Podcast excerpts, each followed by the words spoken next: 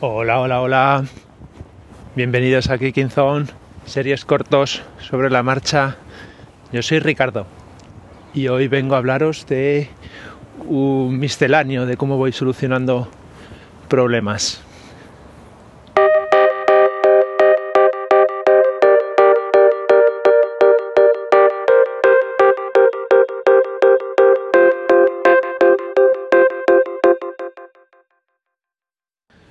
Pues vengo hoy a hablaros de tres cositas. La primera es eh, que creo que ya ha dado solución al, problema de, conexión con el router. Hablando con Rubén después de escuchar el episodio, me comentó si no era posible que los propios cables de Ethernet me estuviesen dando problemas. Y yo creo que acertó. Estuve revisándolo y, y había uno de los cables que una de las pestañitas está de, de, conexión que lo deja fijo en el zócalo está roto. Entonces estaba un poquito fuera. Y lo metí se volvieron a encender todas las luces. Era un cable que está enganchado en un ordenador que normalmente está apagado.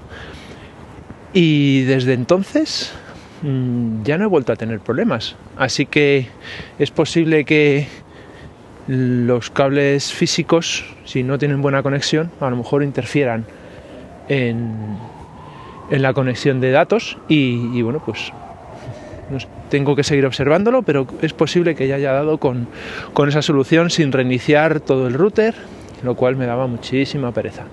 Así que nada, si tenéis problemas de conexión, los cables, importantísimo. El, el wifi está exento de, de, esas conexiones, pero luego como está todo saturado alrededor de, los pisos, con yo que sé, 20, 30 routers emitiendo en distintos canales, es difícil conseguir también velocidades medianamente decentes para hacer streaming, así que el, cable para mí algunas veces es, es necesario.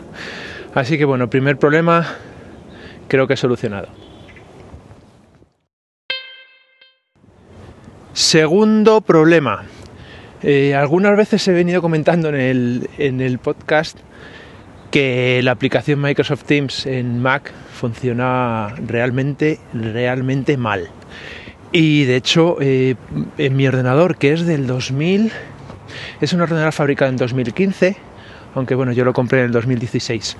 Es un MacBook Pro con un, un Intel i5 con cuatro núcleos no sé qué generación será, será generación 6 o algo así, o 5, y 8 GB de, memoria RAM.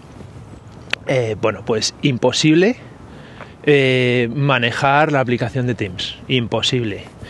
Eh, unos retrasos en, la, en, las pulsaciones del teclado, en la respuesta de pulsar en la pantalla sobre el micrófono para silenciarle o no, de segundos esto cambia de aplicación, tenerla, por ejemplo, navegando por internet mientras tenías una, una videoconferencia. Eh, nada, era imposible, o sea, no, el ordenador no respondía.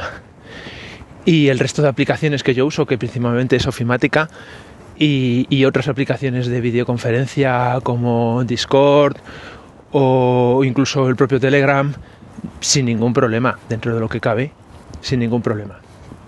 Así que nada, desistía de, trabajar con la aplicación y lo hacía a través de, un navegador.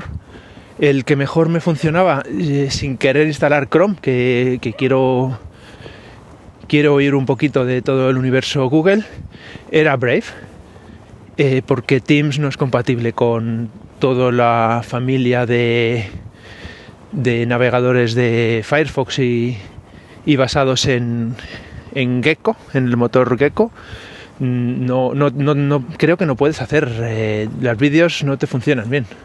Así que nada, Brave más o menos me funcionaba.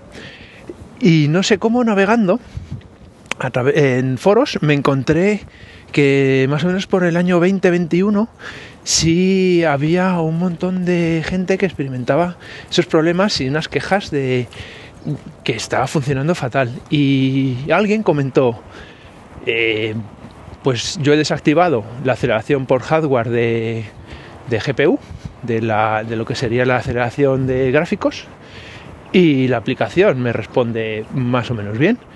Y, a la vez había desactivado las animaciones que, se hace desde el botón de accesibilidad en las, en las preferencias del sistema, del sistema no, perdón, de, Teams. Y probé, me volví a instalar la aplicación otra vez, desactivé la, aceleración por hardware y las animaciones, tienes que reiniciar la aplicación y esto es otra cosa. Ahora es una aplicación, eh, bueno, pesada, es con Electron, que es un entorno de programación que es como basada en página web, pero tiene su propio motor web y, hace un entorno como si fuese una aplicación y, bueno, y, es multiplataforma, entonces, bueno, pues no, no tiene el, la optimización de recursos que pueda tener una programación en C o en Swift o, alguna cosa así. Así que bueno, son aplicaciones que pesan mucho, pero que bueno, más o menos van funcionando bien. Eh, así que nada, ya parece que he dado con la tecla. Si vosotros tenéis un Mac y también estáis desesperados por el funcionamiento de Microsoft Teams en, vuestro Mac, probad a desactivar la aceleración por hardware y, las animaciones, si queréis o no. Eso ya supongo que mejorará un poquito el rendimiento y yo no he visto que empeore la respuesta o el, entorno de usuario como para que me merezca la pena. Así que, segundo problema, solucionado. Y vamos con el tercer asunto. Este ya no es un problema, pero es una, es una peculiaridad que tiene el entorno de, de macOS que el gestor de ventanas es eh, bastante sencillo, pobre incluso se podría decir.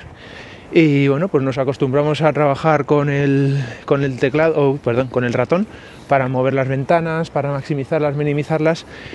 Y, es, lo menos productivo que, realmente ha parido, ha parido la, la fábrica de Cupertino para, para el, el entorno gráfico de macOS.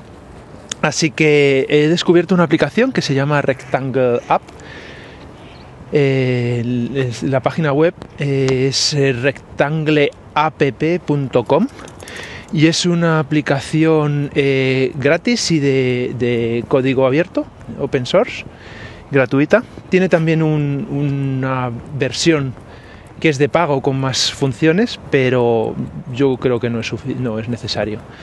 Y, bueno, pues esto es otra cosa, te permite tener atajos para mover ventanas eh, directamente en cada uno de los cuadrantes de la pantalla, izquierda superior, derecha inferior, los cuatro cuadrantes, te, te puedes dividir la pantalla en tercios y si tienes una pantalla ya grande de 24 o 27 pulgadas o más, pues bueno, pues con una simple pulsación de teclas redimensionar las ventanas, eh, maximizarlas a través de simplemente el, teclado, moverla de pantalla, la ventana, un montón de cosas. A mí la verdad es que me ha dado una productividad actualmente eh, que es, brutal y, lo echaba muchísimo en falta.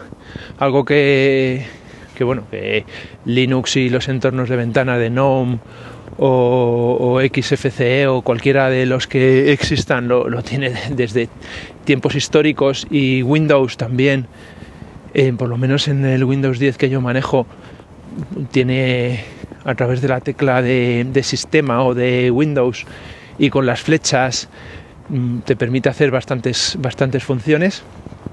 Mac no lo tiene integrado en el sistema y con esta aplicación pues mejora la experiencia de usuario eh, una barbaridad.